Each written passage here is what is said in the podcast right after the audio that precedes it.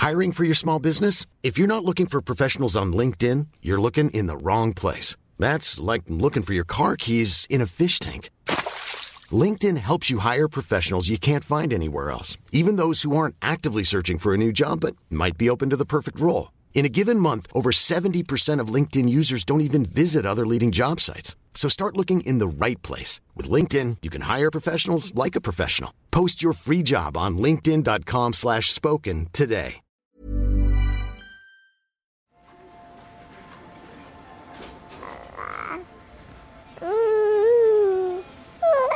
C'est compliqué de se dire que son enfant ne pourra pas sortir de, de l'autisme en fait. J'étais jeune, c'était mon premier enfant. Donc on a grandi euh, ensemble, euh, mon mari, moi et Com. Et puis il y a des parents qui ne voient pas. Et pour qui le diagnostic va tomber fort? Ils ignoraient que ce serait aussi dur que ça, je pense. Ouais, ils doivent vivre un enfer. Pourquoi tu m'as jamais aimé T'aimer Mais qui a dit que je dois t'aimer? C'est qu'il s'agit de déconstruire l'existant pour créer du nouveau. Et le nouveau, c'est la parentalité. Bienvenue dans mon cabinet. Je suis Mathilde Bouichou, psychologue clinicienne spécialisée en périnatalité. Je reçois, j'accompagne des femmes, des hommes, des futurs parents, des couples aussi, autour de toutes les questions euh, qu'ils peuvent se poser sur euh, leur parentalité, leur devenir parent.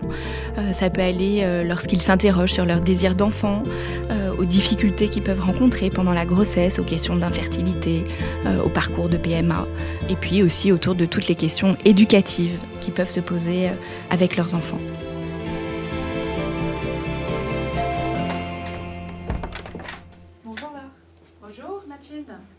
En prie, installez-vous. Merci. Qu'est-ce qui vous amène aujourd'hui, Laure? Je viens vous parler des difficultés que j'ai rencontrées avec mon fils Com, qui est porteur d'autisme, lors du diagnostic. Quel âge il a aujourd'hui, votre fils, Laure? Alors Com a 10 ans aujourd'hui. D'accord. À quel moment, Laure, votre fils, il a été diagnostiqué et, et dans quelles circonstances? Alors mon fils a été diagnostiqué à 14-15 mois, je dirais. Euh, donc très tôt, j'ai eu en fait euh, un parcours euh, qui est le parcours de beaucoup de parents aujourd'hui. Mon fils avait des mm, problèmes dans les interactions sociales déjà, c'est-à-dire qu'il ne communiquait pas du tout avec ses pairs. J'avais remarqué ça dans le parc, tout simplement. En fait, lorsque j'ai un peu approfondi euh, la, la chose, j'ai remarqué qu'il ne communiquait pas du tout avec moi, c'est-à-dire qu'il ne répondait pas à son prénom, il n'y avait pas d'échange de regard. Euh, voilà, donc c'était vraiment très très particulier. J'ai commencé à démarcher euh, plusieurs médecins, un pédiatre et un ORL. Donc j'ai rencontré un pédiatre qui m'a dit que mon fils n'avait absolument rien et un ORL qui euh, m'a tout de suite alerté sur les potentiels troubles que pouvait avoir mon fils.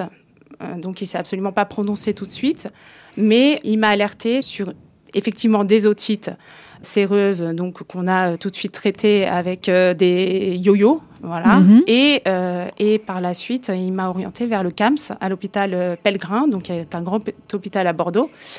Et en fait, euh, j'ai commencé un suivi avec pédopsychiatre, orthophoniste, psychomotricienne, sans savoir vraiment où est-ce que j'étais. J'avais pas eu d'explication euh, sur ce parcours. Donc en fait, on a commencé cette prise en charge sans savoir tout simplement en tant que parent où on allait avec notre enfant. À partir de ces signes que vous aviez repérés chez Com et qui vous semblaient euh, anormaux. Voilà, c'était des signes que j'avais repérés qui me semblaient anormaux. Euh, alors, faut dire aussi que Com est né avec une malformation congénitale, c'est-à-dire qu'il n'a pas de globe oculaire droit. Il est né avec une microphthalmie à l'œil droit. Donc, en fait, il ne voit pas euh, de relief, il ne voit pas l'objet dans son ensemble. Donc, il avait des gestes répétitifs. Il regardait des cubes, euh, par exemple, un cube dans tous les sens. Voilà, il répétait ce geste en permanence. Alors, c'était très difficile pour nous de déceler si c'était dû à sa microphthalmie ou tout simplement dû euh, à un trouble euh, qui est aujourd'hui l'autisme. Voilà. Hmm. Comment vous avez su que votre fils était porteur d'autisme? Je pense qu'il y a euh, l'instinct aussi d'une maman. Mhm. Donc, j'ai fait des recherches, malheureusement, je dirais, sur Internet. Euh, et là, j'ai tapé deux, trois mots-clés. Donc, euh, gestes répétitifs, euh, et aussi altération dans les interactions sociales, enfin voilà, des, mots assez spécifiques. Et, en fait, le terme autisme est apparu tout de suite. donc ça a été un choc pour moi puisque je l'ai découverte seule. J'ai appelé mon mari par la suite qui était en déplacement professionnel on a échangé et je lui ai tout de suite dit, écoute, on est dans ce parcours euh, au CAMS, je, ne sais pas pourquoi, mais aujourd'hui je le sais, puisque euh, je pense et je suis certaine que notre fils est autiste. Donc de là, euh, j'ai pris rendez-vous avec la directrice du service. j'ai vraiment tapé du poing sur la table en, lui disant, écoutez, il faut absolument que vous vous rassembliez tous, le pédopsychiatre qui suit mon enfant, la psychomotricienne, l'orthophoniste et même le pédiatre pouvoir nous donner une réponse par rapport euh, au handicap de notre enfant, parce qu'on on a de forts doutes euh, sur l'autisme de notre mmh. enfant. Vous aviez besoin de savoir que les professionnels mettent des mots Tout à fait. Donc, en parallèle de ça, on a eu ce rendez-vous très rapidement. Donc, ils nous ont euh, tout de suite dit, effectivement, votre enfant a des troubles autistiques. nous allons monter, monter, un dossier MDPH ensemble et on va, on va essayer de trouver des solutions.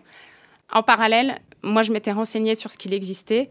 J'ai découvert la méthode ABA, qui est une méthode comportementale, euh, qui est une méthode de stimulation de l'enfant euh, basée sur la récompense. Et on a commencé tout de suite cette méthode en libéral avec un psychologue qui était le seul psychologue euh, à pratiquer cette méthode à Bordeaux et on n'avait pas de diagnostic. Donc c'est lui qui nous a donné ce diagnostic en fait. Hein. La mhm. première personne qui m'a dit que mon enfant était autiste, c'est le psychologue de mon enfant qui n'est pas un médecin finalement. Donc on a fait, on a eu ces deux choses en parallèle, c'est-à-dire la prise en charge en libéral et le CAMS de l'autre côté, qu'on a continué un petit peu. Au bout d'un moment, on a arrêté parce que on a arrêté le CAMS parce qu'on a pas trouvé qu'il y avait de résultats efficaces sur notre enfant, contrairement à la prise en charge avec psychologues et éducateurs spécialisés euh, qui participaient grandement au progrès de notre enfant. Hein. C'est-à-dire qu'il s'est mm. commencé à dire des petites, il a commencé à dire des petites lettres, il a commencé à, à, pointer du doigt. On lui a appris à pointer du doigt, tout simplement. Ça, c'est une chose que ne peuvent pas faire les enfants euh, porteurs d'autisme.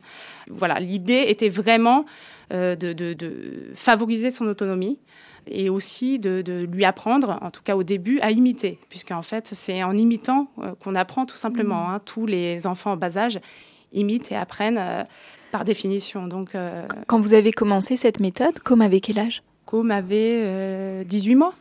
Donc, c'est effectivement une prise en charge très précoce mais ce n'est pas le cas de tous les parents qui mmh. n'arrivent pas à avoir de diagnostic avant l'âge de 3 voire 5 ans. Alors euh, aujourd'hui, il y a un travail du gouvernement sur la prise en charge précoce de ces enfants et on arrive à, des résultats, effectivement, hein. mais ça a été un travail de longue haleine. Mmh. Donc. Euh, vous nous disiez, Laure, vous, quand vous avez vu ce mot autiste euh, sur Internet, vous avez appelé votre mari. Comment il a réagi? Mon mari, c'est quelqu'un qui intériorise beaucoup les choses, alors que moi, j'extériorise énormément. Donc déjà, voilà. Euh, on a longuement échangé, je crois qu'il le savait au fond de lui. Et il m'a tout de suite suivi sur euh, le parcours que j'avais envie de donner à mon fils. Et voilà, moi je trouve que mon mari est très fort. Euh, globalement, c'est quelqu'un qui a pris tout de suite ses responsabilités et qui m'a dit mais on va y arriver, on va y arriver ensemble et on va euh, le sortir euh, euh, de cette torpeur. Alors, on ne guérit pas de l'autisme aujourd'hui, mais en tout cas, il a énormément progressé. On est très fiers de, là où on l'a emmené, en fait, aujourd'hui. Il y a une autonomie qui se met en place, la parole qui se met en place, hein, puisque c'est un enfant qui est non-verbal, mais qui commence à verbaliser. On a mis en place aussi un système de communication alternatif donc, euh, on a commencé par le PEX, mais ensuite, euh, là, on est sur euh, le langage des signes simplifiés. Voilà, ça fonctionne très bien avec Com. Le, PEX, c'est un langage à partir d'images? Oui, voilà, c'est ça, c'est un langage par échange d'images. Mmh. et donc, du coup, ça, ça, ça, fonctionne très bien et il évolue. voilà, donc on, on voit la dynamique, la dynamique positive. Et je pense que c'est dû énormément à tout le travail de stimulation qu'on a euh, effectué avec la BA. Et, mmh. euh, voilà. et on continue d'ailleurs, hein, puisqu'il est, il est dans, un, dans un IME qui euh, pratique les méthodes comportementales, ABA, Teach. voilà, donc c'est mmh. très, très diversifié, mais on continue avec ces méthodes qui sont reconnues par la Haute Autorité de Santé et qui, pour nous, sont les plus fiables. Voilà. Qu'est-ce qui a été le plus difficile pour vous, Laure, dans tout ce parcours? C'est l'acceptation du handicap. Euh, je pense que c'est un cheminement euh, qui est très long. C'est compliqué, c'est compliqué de se dire que son enfant pourra pas sortir de, l'autisme en fait, qu'on n'y arrivera pas. Et en fait, on, a beaucoup d'espoir. Moi, j'ai eu cet espoir de me dire je vais arriver à sortir mon enfant de ce mutisme, à le sortir de ses troubles du comportement, à essayer de faire en sorte qu'il soit plus calme, plus posé, pour pouvoir apprendre et évoluer au début, je l'ai vécu comme un échec parce que je n'y suis pas arrivée. Mais maintenant, j'essaye de voir ce qui va bien, en fait, tout simplement, les progrès qu'il fait, et de l'accompagner le plus possible dans sa vie, euh, tout simplement. Et c'est vrai que ce qui a été compliqué, c'est d'accepter que le chemin sera long euh, et difficile aussi par moments. Hein. Les troubles du comportement sont assez euh, violents de temps en temps pour Com. donc mhm. voilà. Comment vous gérez ça? Euh, je prends beaucoup sur moi. Clairement, je prends beaucoup sur moi. Euh, j'ai aussi euh, eu des formations hein, diverses et variées au sein de la structure de mon fils pour faire en sorte de, calmer ses troubles, ses crises aussi. donc, je gère au quotidien comme je peux. Hein. en fait, je suis un peu en mode survie. Hmm. Clairement, hein. on met son armure en tant que maman quand on a un diagnostic comme euh, le diagnostic de l'autisme et, euh, et on s'oublie quelquefois, on y va et, et on avance. Euh, voilà, après, il progresse énormément. Donc ça, c'est notre joie. Notre joie, c'est de le voir progresser. chaque petit pas hmm. est énorme pour nous. Hein. C'est un enfant hmm. qui avance à son rythme, mais qui arrive à faire des choses incroyables. C'est ce qui vous fait tenir? C'est ce qui me fait tenir.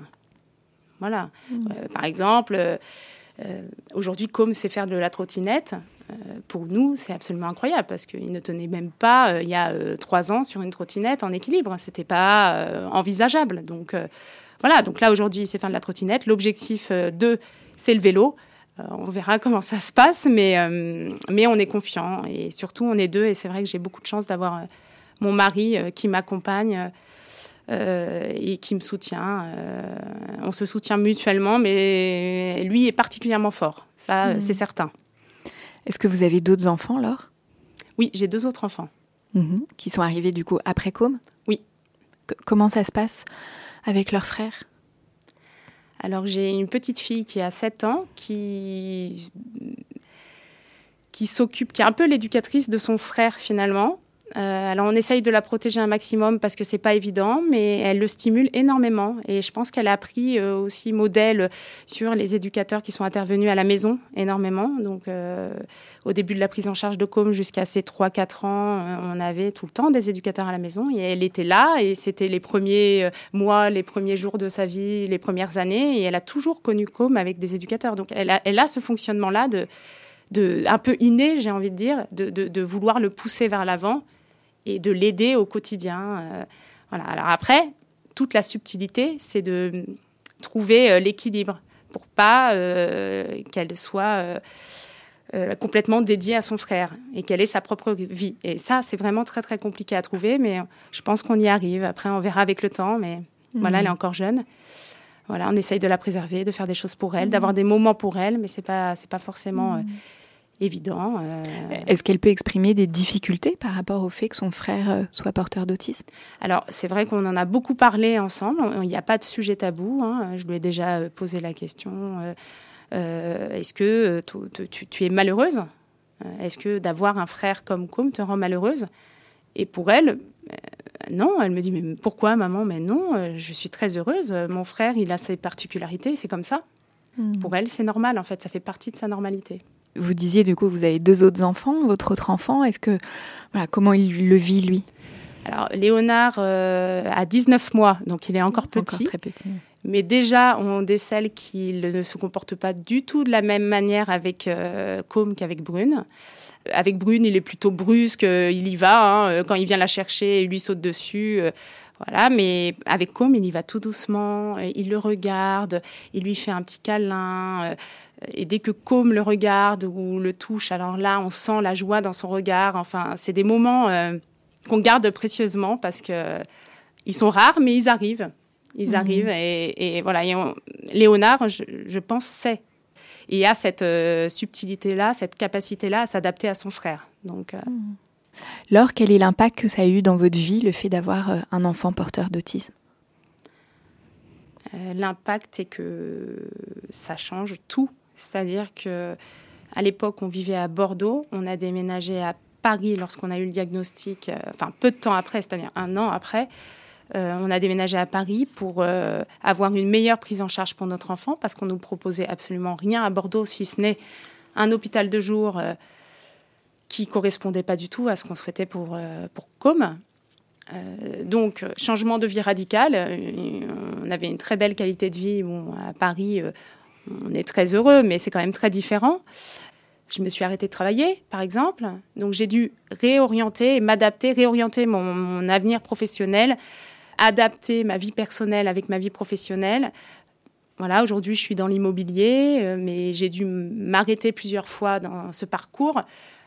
Voilà, c'est quelque chose qui, bouscule complètement vos idéaux et vos objectifs de vie. Mais en même temps, vous testez des choses que vous n'auriez sûrement jamais testées si vous n'aviez pas eu euh, ce parcours avec votre enfant. Voilà, ça m'a beaucoup apporté aussi. Ça m'a peut-être apporté un peu plus de, je veux dire, d'impertinence, j'ai envie de dire. Euh, voilà, j'ose plus, euh, plus de choses dans le milieu professionnel, mais aussi dans ma vie, avec ma famille, même moi. voilà, j'ose plus plus d'actions, même au niveau associatif. Hein. on a fait énormément de choses, on a beaucoup communiqué, sensibilisé. Euh, ça nous a pris énormément de temps et je pense pas que j'aurais eu euh, autant d'énergie pour une autre cause. Là, mhm. je, me, je, me, bats pour la, une cause qui est la mienne, hein, celle de mon enfant. Donc, euh, ma vie est beaucoup plus riche. Comment vous envisagez l'avenir, alors? Pour mon fils ou pour nous Les deux. C'est toute la subtilité. Aujourd'hui, euh, Com a une prise en charge bien rodée en structure, en institut médico-éducatif, spécialisé en méthode comportementale. Ça se passe très bien, mais c'est euh, une structure qui euh, l'emmènera jusqu'à ses 20 ans. Et ensuite, qu'est-ce qui se passe? Euh, Voilà, ça c'est vraiment mon combat aujourd'hui, c'est la professionnalisation de, nos jeunes porteurs de handicap, comment on l'envisage, comment on envisage l'accompagnement.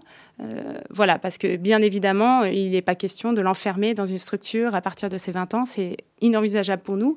C'est pouvoir lui donner un avenir comme tout le monde, tout simplement, qu'il puisse avoir un travail, un appartement, euh, euh, voilà, avec un accompagnement thérapeutique autour, euh, avec des éducateurs, des, voilà, qui l'entoureraient. Mais, mais aujourd'hui, ces structures sont trop rares. Il en existe vraiment pas beaucoup. Et puis, il y a tout à construire. Hein. Un, vrai, comment dire, un vrai cheminement avec ces adultes. Aujourd'hui, euh, c'est le néant euh, total. Hein. Mm. Donc, euh, moi, mon objectif, c'est vraiment celui-là, lui donner l'avenir le, le, plus harmonieux possible, en fait. Voilà. Merci, Laure. Je vous propose qu'on passe dans le salon d'à côté. On va rejoindre notre experte, Sophie Daudet.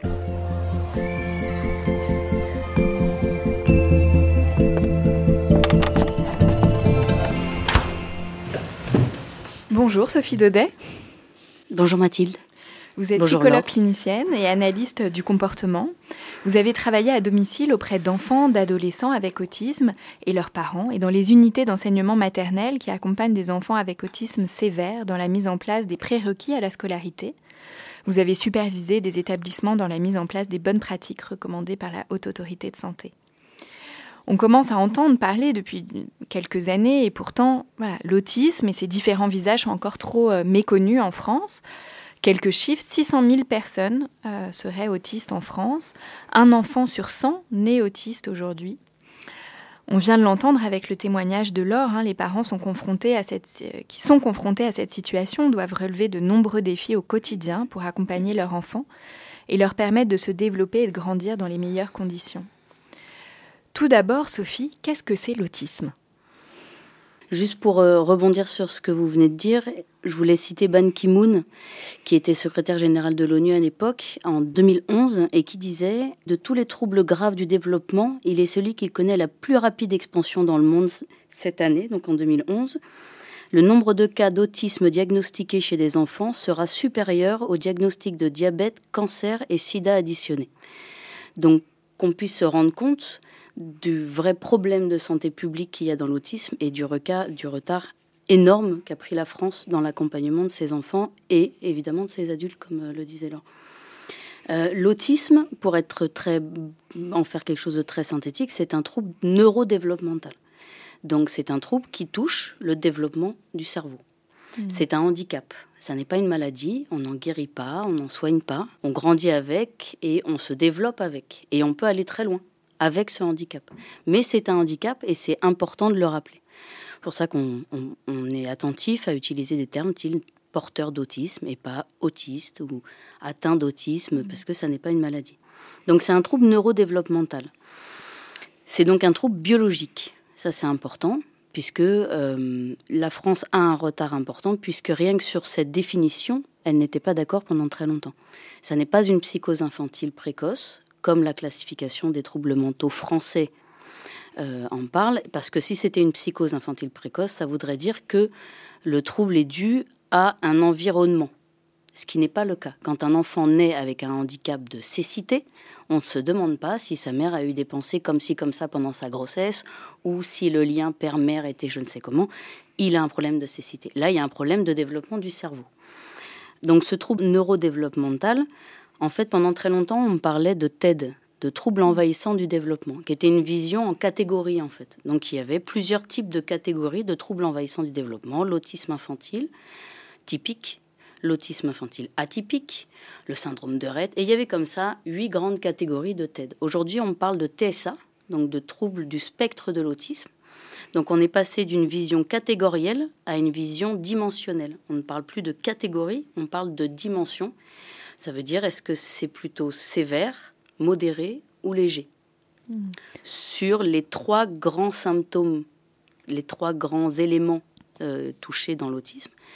On parle de triade de l'autisme, maintenant on parle plus de diade de l'autisme, mais si on doit le définir l'autisme, c'est un trouble neurodéveloppemental qui impacte 1. la socialisation, 2. la communication et 3. les intérêts.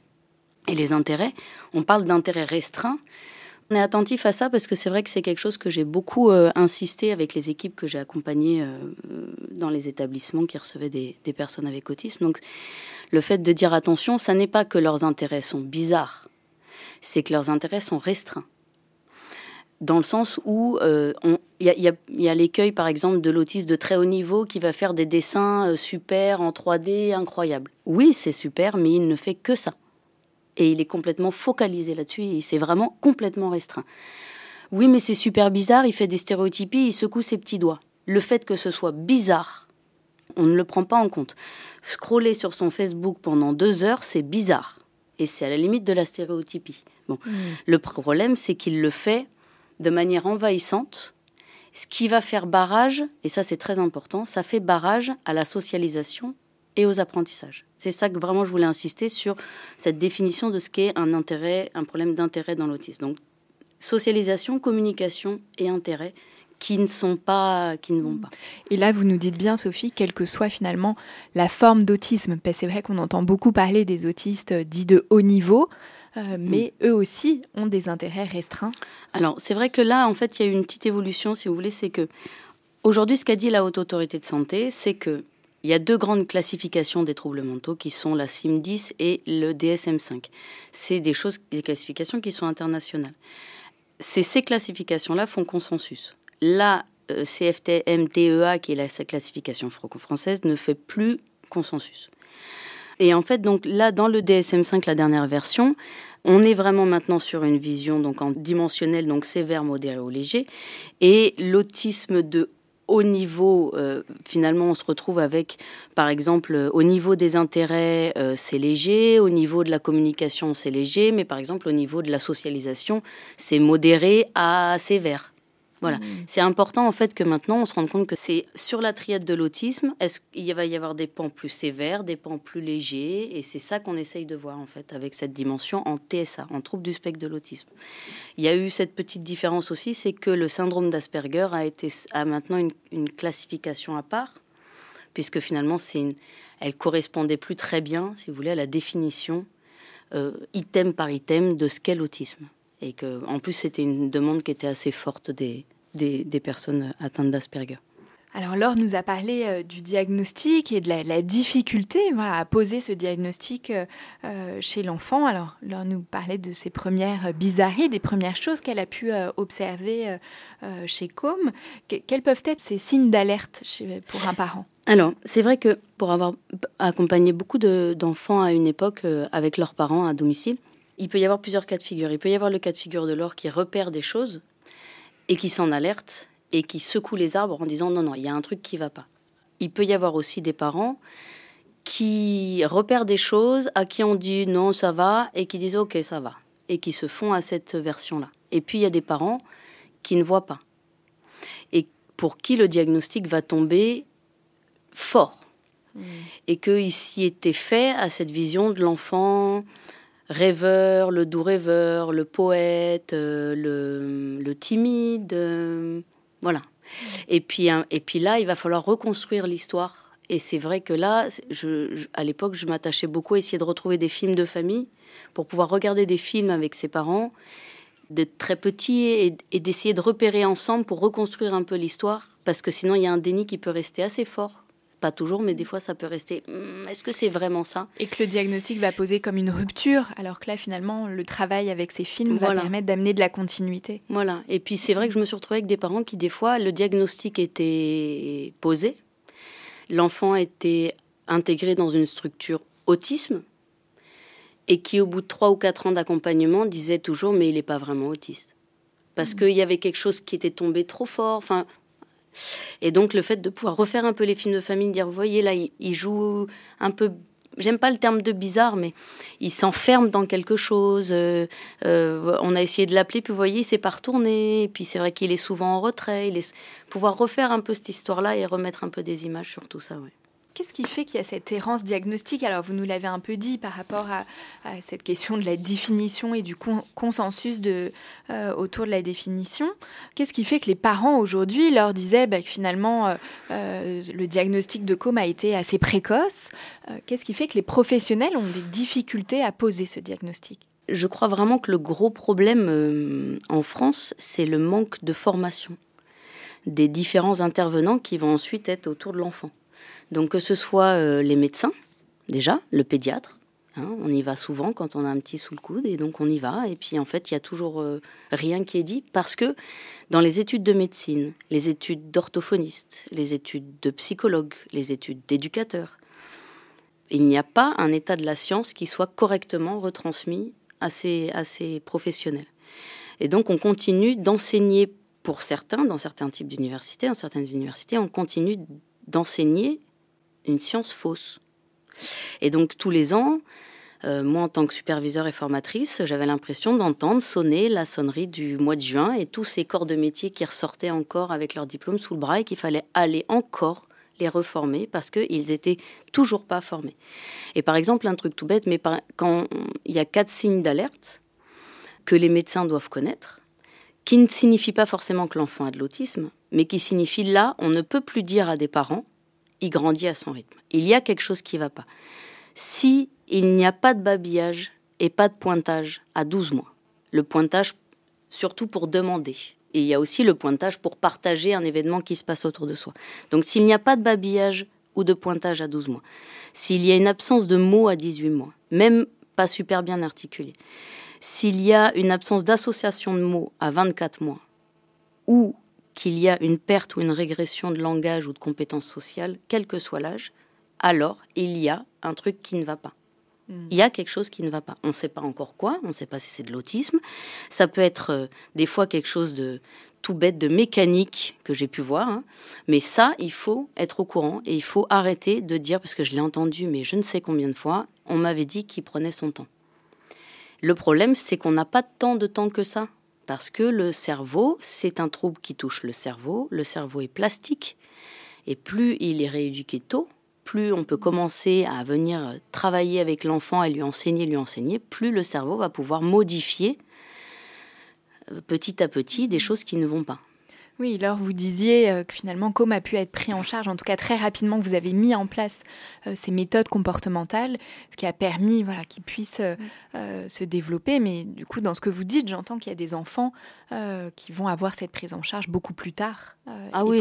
Du coup, ça sera beaucoup plus difficile de pouvoir les aider à avancer, à évoluer. Bah, plus le temps passe, plus les, les, les, les chances diminuent, entre guillemets. Ça ne veut pas dire que tout est... Pour avoir travaillé les 5, 6, 7 dernières années euh, derrière moi, je travaille essentiellement avec des adultes et ils peuvent continuer d'apprendre même sans stimulation parce que c'était des adultes qui étaient dans des hôpitaux de jour ou des foyers euh, sans aucune stimulation et ils arrivaient à 40 ans et, et ben ils apprenaient. Donc ça, il n'y a aucun problème, on apprend quel que soit l'âge. Mais c'est plus coûteux.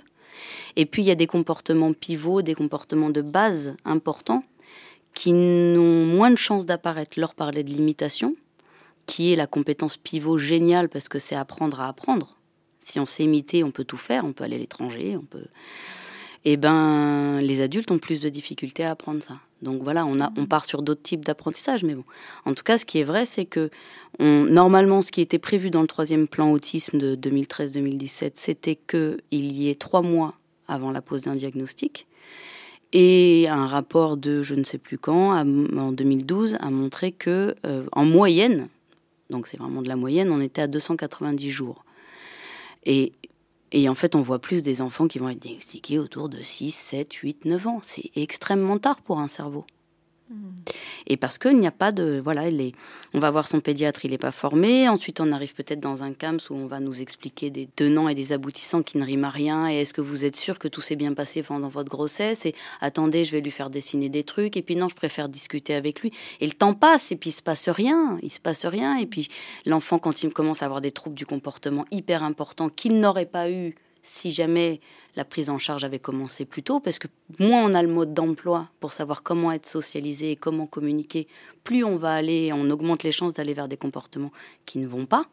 Parce que si jamais une fois j'ai explosé une table et puis qu'on m'a donné un gâteau pour me calmer, bon bah dans ces cas-là, ce que je comprends, c'est qu'il faut exploser des tables pour avoir des gâteaux. C'est normal en fait. Hmm. On ne m'a jamais expliqué comment faire autrement. Voilà donc. Euh, donc, et, puis là, j'entends que dans tout ce temps, il y a aussi euh, comment le parent va se sentir coupable euh, est-ce que voilà, ce sentiment de culpabilité, est-ce que c'est quelque chose que vous avez pu ressentir alors? Pour le diagnostic à l'hôpital, effectivement, le pédopsychiatre m'a posé des questions. comment s'est passée votre grossesse Alors moi, ça s'était pas particulièrement bien passé puisqu'il avait cette malformation congénitale à l'œil. Donc c'est vrai que je l'ai su relativement tôt dans la grossesse, donc c'était pas évident déjà il a utilisé aussi euh, cette, euh, ce parcours-là au niveau de la grossesse pour essayer un peu de, creuser et malheureusement, effectivement, de, me culpabiliser. Heureusement, j'ai lu beaucoup de choses, je me suis renseignée et j'ai compris qu'il euh, y avait une culpabilisation des parents, la mère frigidaire, voilà, de la psychanalyse. J'ai pas vraiment culpabilisé. Euh, très rapidement, je me suis reprise et j'avais pas le temps en fait euh, de culpabiliser. Il fallait qu'on parte au combat et qu'on ait euh, le meilleur pour, pour notre fils. on comprend très rapidement que effectivement c'est un trouble. L'autisme est un trouble neurodéveloppemental et, rien de plus, c'est que ça intervient au moment de la grossesse et non pas après la naissance. Oui, donc c'est quelque chose dont les parents ne sont absolument pas responsables.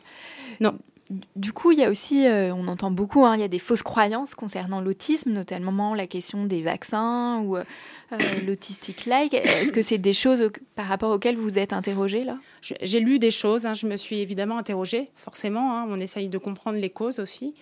J'ai essayé des choses. Alors, pour les vaccins, moi, je ne suis pas forcément d'accord. Je pense que de toute façon, il faut se protéger le plus possible. Donc, voilà, ce n'est pas quelque chose qui me qui m'interpelle. donc, j'ai pas plus creusé que ça. mais évidemment, je me suis renseignée.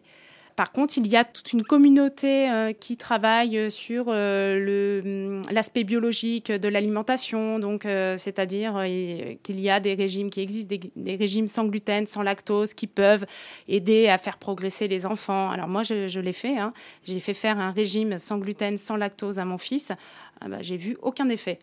Euh, il n'y a absolument pas eu de progression euh, miraculeuse. Enfin, vraiment, euh, on a, on a comme tel qu'il est, avec sa progression qui, qui est qui, est à son rythme, hein, mais on n'a pas du tout eu de, guérison en fait. Hein. et mmh. c'était vraiment ça qu'on recherchait, hein, puisque comme tout parent, on est tellement dans le désespoir qu'on essaye de trouver des solutions qui sont réelles pour sortir nos enfants de, l'autisme. Et là, en l'occurrence, ces régimes-là n'ont pas apporté quoi que ce soit de plus. Voilà.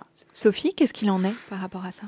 Alors c'est vrai qu'il y a eu cette, cette, cette, depuis 98 euh, une étude qui a euh, dénoncé le vaccin ROR comme étant euh, générateur d'autisme, qui avait été publiée dans le Lancet, donc grand magazine scientifique extrêmement valable. Et puis en fait cette étude a été, mais là malheureusement en fait les, les choses s'emballent et puis la suite on la connaît pas. Et ben cette étude a été radiée du Lancet puisque ce qui a été prouvé c'est que les données étaient fausses fausse. Il n'y a pas, mm. voilà, fausse. Et que le monsieur qui avait fait cette enquête, euh, cette étude, avait des, des été financièrement euh, rémunéré par des laboratoires euh, et des avocats. enfin bref, il suffit vraiment de se renseigner pour savoir que non, et qu'en plus c'était une étude qui portait sur 12 enfants, donc scientifiquement parlant, ça n'est pas possible, et qu'entre-temps, en 2019, il y a eu une étude qui a porté sur une très grosse population d'enfants, dont certains avec facteurs génétiques à risque d'autisme. Et non, ça n'a pas impacté le, nombre d'autistes. Donc ça, c'est vraiment très important de se le rappeler. L'autistic like, c'est malheureusement tout ce qu'a posé le problème avec. Euh, Monsieur Bruno Bettelheim en France, qui est un psychiatre euh, psychanalyste qui sortait des camps de qui je pense était très perturbé par ce qui venait de se passer, et qui a étudié des personnes qui donc avaient été très impactées effectivement et qui avaient un tableau bruyant d'autisme. Et c'est vrai qu'on a beaucoup confondu ce qui ressemble à l'autisme, donc de l'autistic-like à base de carences affectives sévères, qui peut mettre un tableau comme ça, on le regarde, on se dit oh cette personne a de l'autisme, mais euh, ça n'est pas de l'autisme euh, à proprement parler. Mmh. C'est peut-être des personnes qui peuvent commencer à avoir une rééducation comportementale, mais je pense que c'est des personnes qui ont besoin d'une grosse thérapie, ce qui n'est pas le cas d'une personne avec autisme. Enfin, elle en a peut-être besoin pour parler de ce que c'est difficile d'être autiste, mais en tout cas, c'est pas ça qui va lui permettre d'apprendre des choses. Mmh. Donc vraiment, et puis voilà, les régimes. J'ai vu des parents se mettre dans des difficultés dingues parce que c'était extrêmement compliqué pour leur enfant d'accepter de ne pas avoir le droit de manger du pain ou des pâtes, avec des troubles du comportement monstrueux qui sont apparus, euh, juste pour quelque chose qui a été démontré scientifiquement, là aussi, que ça n'existe pas qu'il n'y a pas d'impact de ces régimes-là. Mais c'est sûr que des parents, si on leur dit euh, mettez-vous à genoux, faites trois fois le tour de l'étoile, et bah, on le fait bien sûr. Bien bah, sûr. Si ça peut guérir, ça n'est pas de problème. Oui, en effet, hein, Laure l'a dit plusieurs fois, hein, le fait que vous étiez prête en effet à tout faire, que vous êtes beaucoup renseignée, voilà, le, besoin de trouver une solution et, dans un premier temps avoir envie de tout faire pour que son enfant euh, sorte de l'autisme. quels sont les, ressentis des parents que vous avez pu euh, accompagner, euh, Sophie? Alors c'est vrai qu'au départ c'était des ressentis, en fait il y avait, par rapport à leur enfant, comme le disait Laure, il y avait beaucoup de... de faut accepter parce qu'un enfant avec handicap, quel que soit le type de handicap, je pense qu'il y a cette période-là. Après, c'est vrai que l'autisme et handicap, en plus, je pense qu'il met beaucoup plus de difficultés en, pour des parents, parce que c'est un handicap avec des fois des enfants qui ne regardent pas leur mère dans les yeux, qui l'appellent pas maman, qui la tapent. Euh, hmm. faut, faut accuser le coup. Euh, c'est un handicap qui est en plus très, bah voilà, on est au milieu d'une guerre de chapelle par moment, on est, on sait pas très bien, étiologiquement ça vient d'où, c'est pas encore tout à fait très clair. Enfin, il y a des choses qui sont avérées aujourd'hui, mais la recherche continue d'avoir besoin de progresser. Donc, c'est des, des parents qui sont assez perdus là-dessus. Après, c'est des parents que j'ai souvent, je faisais toujours un travail que je conseillais ensuite aux équipes que je supervisais, de reprendre un peu l'histoire de leur prise en charge. Parce que je voyais souvent des parents, il y avait souvent deux cas de figure. Le parent agressif et le parent démuni. Et que dans les deux cas, je me retrouvais avec des groupes d'éducateurs qui disaient Oh, elle, euh, ou lui, euh, de toute façon, euh, rien ne va jamais, il s'oppose tout le temps. Ou lui, de toute façon, il fait rien. Ok, en fait, vous vous êtes retrouvé devant des parents. Alors, vous qui êtes parents, est-ce que vous accepteriez qu'un professionnel vous dise Tu fais ça, tu fais ça, tu fais ça, tu fais ça parce que moi je sais? Non. Dans les deux cas, en fait, dans cette, s'il y a ça qui se passe, soit il y a une partie des parents qui vont dire Va bien te faire voir parce que je ne veux pas être dépossédé mon enfant. Moi, je serais plutôt de cette chapelle-là. Ou les parents qui vont dire Ok, je ne sais pas. Et là, on va avoir des éducateurs qui disent ils font jamais rien, ils suivent pas du tout ce qu'on leur demande de faire, c'est n'importe quoi. Bon. Donc il va falloir déconstruire tout ça, les remettre en place de parents, c'est vous les sachants. Moi, c'est vous qui allez m'apprendre votre enfant, et moi, je vais vous apprendre à lui apprendre des choses sur lesquelles vous avez des difficultés. Laissez les parents faire des erreurs dans les apprentissages, parce qu'en plus, il y a certains enfants avec qui ça va fonctionner, donc cool. Mais les méthodes qu'on va employer, elles sont là parce qu'il y a des difficultés. Laissez-les se mettre en difficulté aussi. Voilà. Donc c'est des parents qui pouvaient, voilà, il fallait vraiment laver l'histoire de la prise en charge qui parfois avait été, euh, même assez souvent, dévastatrice. Quoi. Hmm. Vous, nous avez dit, hein, Laure, à quel point ça a eu un impact euh, pour vous individuellement. Est-ce que ça a eu aussi des impacts pour votre couple? Forcément. On ne peut pas sortir intact de ce genre de crise. C'est vrai, crise familiale. Hein, on peut parler de crise familiale. Donc il a fallu construire notre couple avec notre enfant parce que euh, j'étais jeune, c'était mon premier enfant. Donc on a grandi euh, ensemble, euh, mon mari, moi et Com, et on a avancé avec lui. alors il est clair qu'à un moment donné, j'ai tellement tout donné pour mon fils, pour Com, que mon mari et moi, on s'est un peu éloignés. D'autant plus qu'à l'époque, on habitait Bordeaux, il était en déplacement toute la semaine. Donc, euh, il n'était pas forcément là. Je gérais tout le quotidien avec Com, ses rendez-vous à droite à gauche. Euh, euh, le fait de rester à la maison, de travailler avec les éducateurs, avec, avec Com. Donc, c'est vrai que c'était compliqué. Donc, j'ai souvent eu le reproche tu t'occupes beaucoup plus de Com que de moi. mais finalement, c'est ce que je lui répondais. Il avait du mal à l'accepter, mais je ne peux pas te donner plus. Je donne tellement tout à mon enfant que je ne peux pas. Je suis désolée plus tard, j'y arriverai, mais là, aujourd'hui, non. Euh, d'autant plus qu'en plus, à cette, période-là, j'étais enceinte de ma seconde, de, Brune. C'était quand même pas évident euh, de gérer euh, les hormones avec ma grossesse, les difficultés de mon enfant et mon mari qui voulait que je sois plus présente. Voilà, donc ça a été un cheminement ensemble et on est toujours sur ce chemin. Je veux dire, déjà un couple classique avec une famille sans problème, entre guillemets, c'est compliqué, hein tout n'est pas rose. Alors, dans notre contexte, évidemment, là, c'était encore plus difficile. Euh, mais on y arrive et on est très heureux. Je pense que vraiment, on, est, vraiment une famille harmonieuse, on est heureux, nos enfants ont l'air heureux. Donc voilà, c'est euh, le principal, hein, c'est d'emmener tout le monde euh, vers la joie de vivre. comme nous apporte beaucoup. donc voilà, on continue comme ça et ça va, on avance ensemble. Sophie, comment les parents peuvent-ils se faire aider, accompagner? Alors les parents peuvent se faire aider, accompagner, c'est ben comme comme Laure en fait, en se renseignant, en, en se tournant déjà vers leur centre de ressources autisme. Alors tous les centres de ressources autisme, il y en a un par région, tous ne sont pas de la même qualité, j'ai envie de dire. Mais par exemple, il y en a un qui fonctionne super bien, qui est le centre ressources autisme Île-de-France, donc le CRAIF, qui est dans le 12e à Paris, qui est vraiment une mine d'infos qui donne des formations aux parents, parce que pour moi ça c'est la base. C'est inacceptable qu'un parent ne sache pas comment fonctionne son enfant. Je trouve ça dingue et qu'ils ne sachent pas que voilà l'autisme, ça a des répercussions sur plusieurs pans de, son fonctionnement, sur le cognitif, sur l'émotionnel, sur le sensoriel, sur le moteur. Et il faut que je sache comment il fonctionne. Donc voilà, les former, les former à réagir aux troubles du comportement, parce que réagir à un trouble du comportement euh, dans l'autisme sévère, c'est vraiment, ça peut aller loin. Se former et se tourner vers le centre de source autisme, qui va à la fois donner des liens de formation, qui va mettre en place un réseau de professionnels à peu près compétents à peu près parce que tout n'est pas bon, mais les associations de parents, parce que finalement le gros du changement en France, même le très gros du changement en France est venu des associations de parents, ça c'est clair.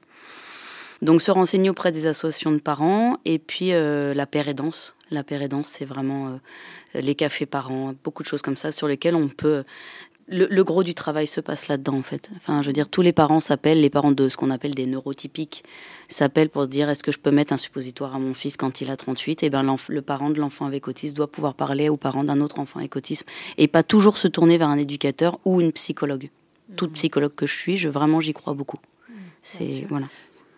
Vous nous disiez lors des choses que vous avez fait, en tout cas que vous vous êtes investi euh, au niveau associatif. J'ai été vice-présidente de SOS Autisme, donc on s'est beaucoup investi dans la sensibilisation. On a organisé des grosses expositions avec des événements associés, euh, des ateliers pour les enfants euh, à la Fondation Good Planet de Yann Arthus Bertrand, à l'Assemblée nationale et dans différentes mairies. Euh, à Boulogne, par exemple, à Paris, à la mairie de Paris. Voilà, donc cette exposition a fait un peu le tour de la France. Elle est allée à Bordeaux, dans beaucoup de villes de, de France.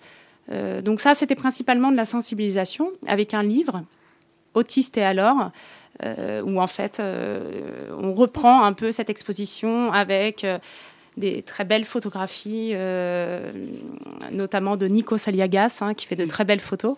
Voilà, on raconte un peu euh, le parcours de vie de nos enfants, euh, l'inclusion à l'école, comment elle se passe. les, voilà, donc c'est vraiment, vraiment pour parler, sensibiliser à l'inclusion des enfants et adultes autistes dans la société. Donc ça, c'était très important pour moi de pouvoir participer à cela.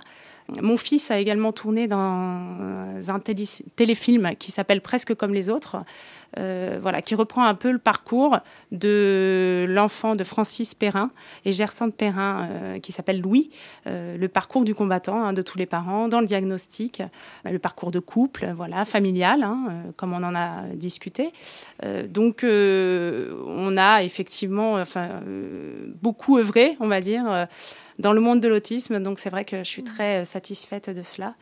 et puis je tiens aussi à remercier toute l'équipe éducative qui suit mon enfant dans sa structure qui s'appelle euh, Agir et vivre l'autisme, euh, voilà, qui sont extraordinaires.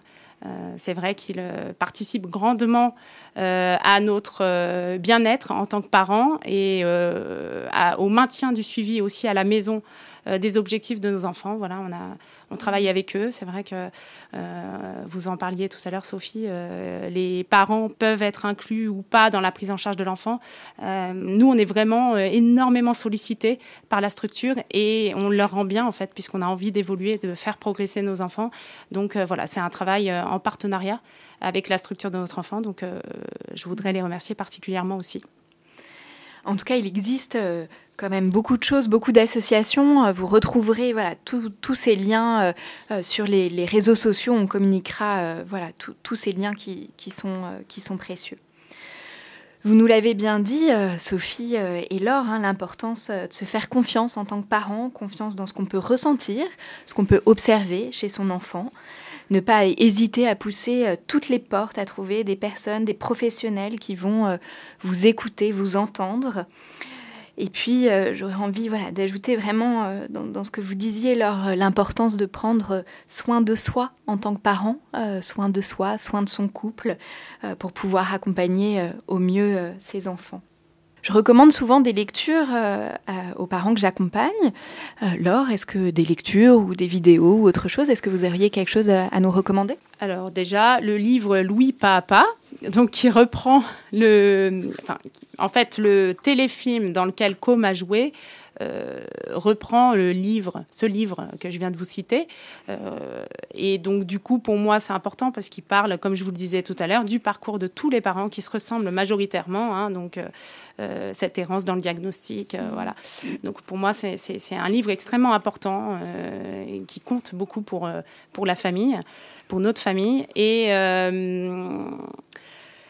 en reportage, je dirais Le cerveau d'Hugo, qui explique vraiment très bien euh, l'autisme vu de l'intérieur, hein, puisque en fait, euh, euh, on a un acteur hein, qui joue le rôle d'un adulte, hein, je dirais, autiste. et donc, du coup, on peut voir à travers lui ce qu'est l'autisme. Donc, je trouve que c'est très intéressant, très parlant et très bien joué, surtout. Pour moi, le film aujourd'hui qui représente très bien l'autisme, en tout cas l'autisme qui concerne mon fils, donc qui a un autisme sévère. Euh, voilà, c'est vrai qu'on parle beaucoup des autistes Asperger, euh, et là, le film qui représente vraiment cet autisme plus compliqué, plus complexe, euh, c'est Hors norme. de Toledano et Nakash. Mm. voilà, pour moi, c'est un, film qui, c'est un très beau film. Qui, voilà, qui, mm. qui, explique très bien l'autisme sévère, qui rend hommage aux éducateurs qui entourent nos enfants. Euh, qui rend hommage à certaines associations aussi qui sont incroyables euh, et qui aident énormément euh, les parents qui sont pour la plupart démunis. Donc, mm. du coup, voilà, pour moi, c'est vraiment le film, mon film fétiche. Voilà. Merci, là. Sophie, est-ce que vous auriez quelque chose à nous recommander? Alors en, livre, moi je sais que j'ai été assez marquée par un livre que j'ai lu il y a très longtemps, Sean Baron et Judy Baron qui s'appelle euh, Moi l'enfant autiste. Donc c'est un livre qui est écrit à quatre mains par une maman et son fils qui à l'époque était autisme avec un autisme sévère. Et donc on voit bien, pour une fois, un témoignage. Il y a trop de témoignages d'enfants peut-être de plus haut niveau. Et on manque un peu de témoignages d'enfants avec autisme sévère, donc Louis Papa évidemment, mais c'est vrai que ce Sean Baron, euh, on le, il décrit bien quand il secoue des chaînes, quand il se met devant le tambour de machine à laver, les crises qui montent, et la mère est en face, à quatre mains, pour raconter les mêmes événements et c'est vraiment un très beau livre que je recommande vraiment pour des parents parce que ça fait du bien de voir la maman qui pète un peu un plomb. En film, effectivement, alors il y a Hors qui, moi, en plus, m'a beaucoup marqué parce que j'ai travaillé avec l'usidatu. Donc euh, c'est vrai que ça m'a fait très bizarre de revoir arriver le couloir. J'étais pas au courant qu'il y avait l'usidatu dedans. Le film de, Perrin, euh, génial. Génial, génial. Sublime, votre petit. Il y a l'exécre adorable que j'avais trouvé assez joli de Brigitte Sabatier. Et puis je donnais des, euh, des petits liens vers des livres peut-être un tout petit peu plus techniques sur les méthodes recommandées pour essayer de, s'en donner un peu une meilleure image, parce que c'est vrai qu'il y a le retard qu'on a aussi beaucoup sur la BA en France, sur les méthodes recommandées en tout cas. C'est que c'est des méthodes qui sont mal connues, qui viennent des États-Unis, donc déjà c'est un peu le Satan. Et puis en plus elles sont mal connues, elles sont catégorisées dans des choses un peu dressage, tout ça. Et en fait il y a une, une méconnaissance de la science du comportement parce que c'est pas une méthode en fait, la BAC est une science. Et donc c'est des livres qui vont vraiment décliquer des, de ce qui est ce qu'est vraiment ce qu'est la BA. Et non, ça n'est pas un dressage avec une carotte et un âne au bout. On mettra euh, toutes ces références euh, en lien euh, avec l'épisode. Un très grand merci, Laure, d'être venue partager avec nous votre parcours et celui de Com. on vous souhaite beaucoup de choses pour la suite. Merci Mathilde. Un grand merci, Sophie Daudet. Je rappelle que vous êtes psychologue clinicienne spécialisée dans l'autisme. Pour ceux qui nous écoutent, vous pouvez nous suivre sur Facebook et Instagram pour continuer les échanges en toute bienveillance. Vous pouvez aussi nous écrire à l'adresse podcastparentalité au pluriel gmail.com. Si vous avez aimé, n'hésitez pas à mettre 5 étoiles sur Apple Podcast et on se retrouve dans un prochain épisode.